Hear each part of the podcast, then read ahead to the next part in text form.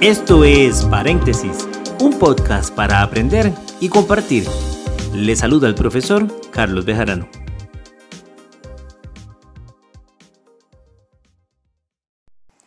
Saludos cordiales a una segunda emisión de Paréntesis. Hoy vamos a conversar, hoy les voy a comentar un tema que me parece interesante respecto a la visión que muchas veces tenemos de las actividades sumativas, también de las formativas, de lo que son lo que hemos llamado durante mucho tiempo tareas, asignaciones.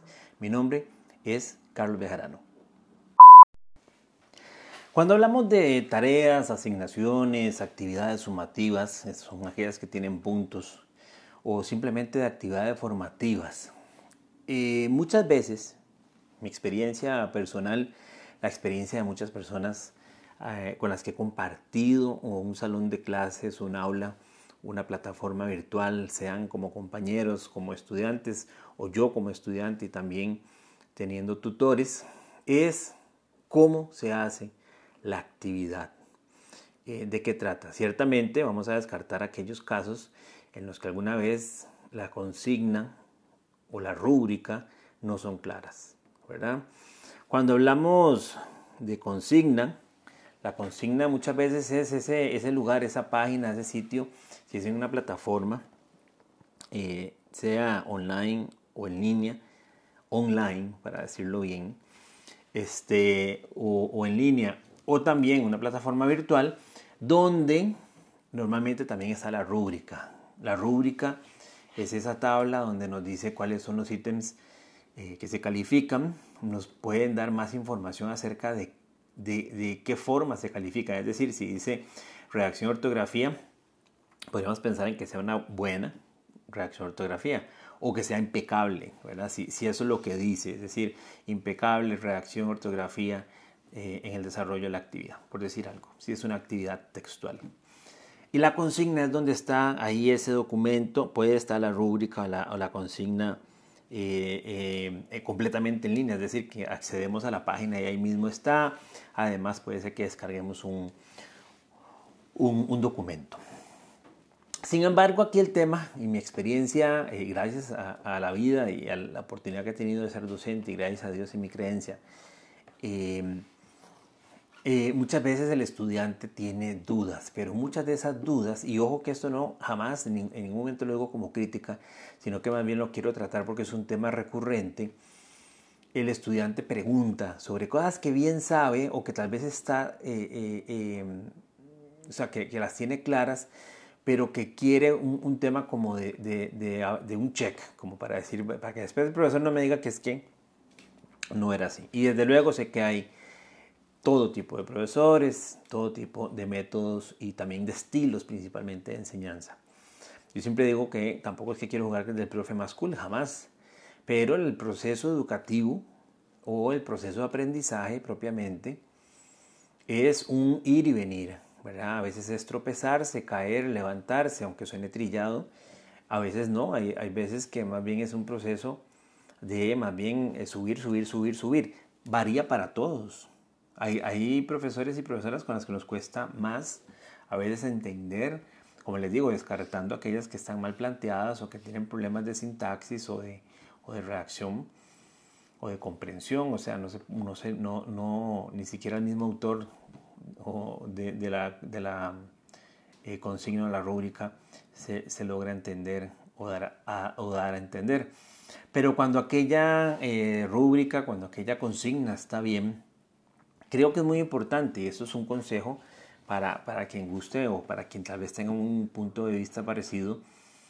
Eh, al menos yo considero que las actividades sumativas se realizan, las, las hacemos, las, las planteamos, se incorporan, además de que es un requisito muchas veces de las instituciones universitarias, técnicas, para universitarias u otras en las que trabajamos, un requisito como parte del programa, parte del de, eh, eh, el cuatrimestre, el bimestre o el curso, e incluso en nuestras propias actividades, muchas veces capacitaciones eh, eh, como facilitadores, también se establecen algunas actividades, ya sean formativas, sumativas, según sea el caso, se hacen para poder hacer la comprobación de conocimientos. Entonces, como comprobación de conocimientos como tal, pues habrían y podrían haber diferentes tipos, diferentes tipos de, eh, de actividades, ¿verdad?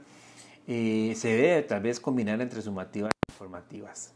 Deben ser claras para que el estudiante, el participante las entienda, eh, pero también deben de establecer su flexibilidad para que el estudiante también tenga por ahí facilidades, por así decirlo.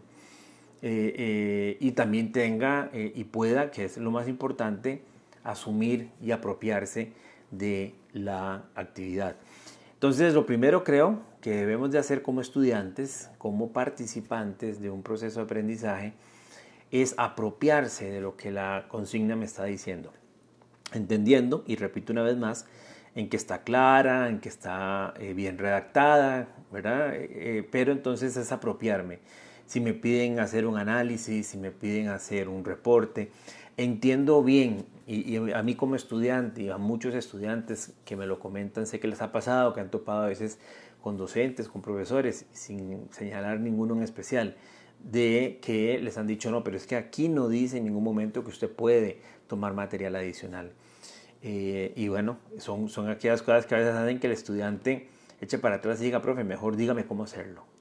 Pero bueno, creo que también hay que probar, hay que probar nuevas fórmulas, hay que aportar nuevos métodos, porque en la vida académica eso tiene mucho sentido, sentido de, plantear nuevas formas de hacer las cosas, nuevos enfoques de cómo hacer las cosas, eh, nuevos planteamientos de, generar las cosas. Al menos en mi visión docente, docente esto es realmente algo muy importante. Yo creo que es, eh, eh, habla muchísimo mejor de un participante, de un estudiante, sus propuestas auténticas, originales, la transformación de una propuesta eh, existente, eh, ir un poquito más allá de lo que me correspondía.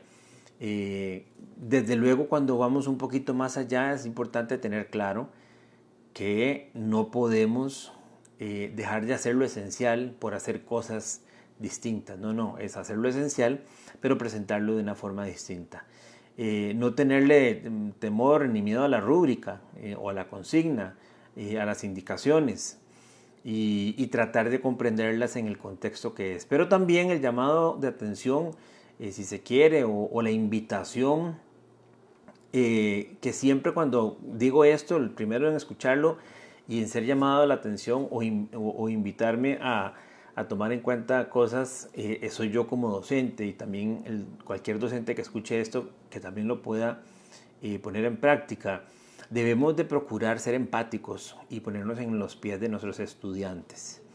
Eh, sé que es muy difícil que si tenemos un grupo de 30, 25, 20, incluso de 15, eh, eh, tratar de ponernos en los pies de todos de la misma manera, pero sí hay que hacer lo posible por tratar de ver o, o, asimilar la visión de nuestro estudiante, hacer un diagnóstico eh, de entrada para saber cuáles son los niveles de conocimiento previo que tienen, aunque sabemos que a nivel universitario cuando el estudiante llega a nosotros ya viene de toda una malla curricular, pero también sabemos que a veces un curso no se abre y entonces levantan créditos para que pueda hacer otro curso y, esto puede llevar a que no, no lleve el orden exactamente, siempre dentro de lo estipulado por las, por las normas y los reglamentos.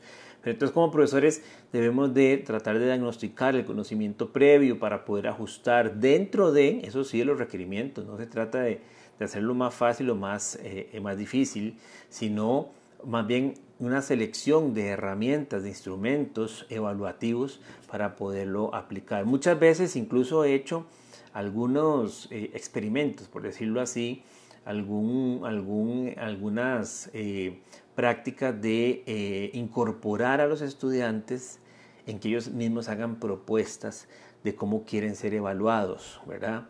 Eh, sin que eso signifique, y dejándolo muy claro, de que se va a hacer como ellos digan, pero que se tomarán en cuenta las ideas. Y tienen muy buenas ideas, tienen muy buenas ideas, muchas veces ni siquiera, la mayoría de las veces eh, que lo he hecho, ni siquiera es que aportan o proponen ideas sencillas, fáciles, o, menos duras, por decirlo así. Eh, más bien, a veces ellos tienen ideas en las que podría ser más retador casi siempre eh, apuntan hacia lo, hacia lo dinámico, hacia lo creativo y eso es muy bueno. Entonces, estudiantes, participantes de cursos, por favor apropiarse del contenido de la actividad formativa, sumativa, de la actividad que está para calificar, para pasar el curso, para poderlo desarrollar, apropiense de lo que dice la consigna, piensa en una forma novedosa, distinta, eh, creativa, pero efectiva para poderlo hacer y propongan, propongan, no tengamos miedo a proponer, que nuestro nivel eh, se, refleje en ello. Y también docentes, seamos empáticos, tomemos en cuenta y consideremos lo que los participantes de nuestros cursos nos quieren comentar.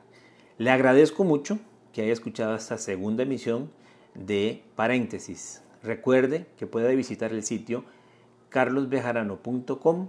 Ahí encuentra mis redes sociales, también las formas en cómo eh, comunicarse conmigo. Me gustaría también eh, leerlos, escucharlos, saber qué temas les gustaría que se aborden.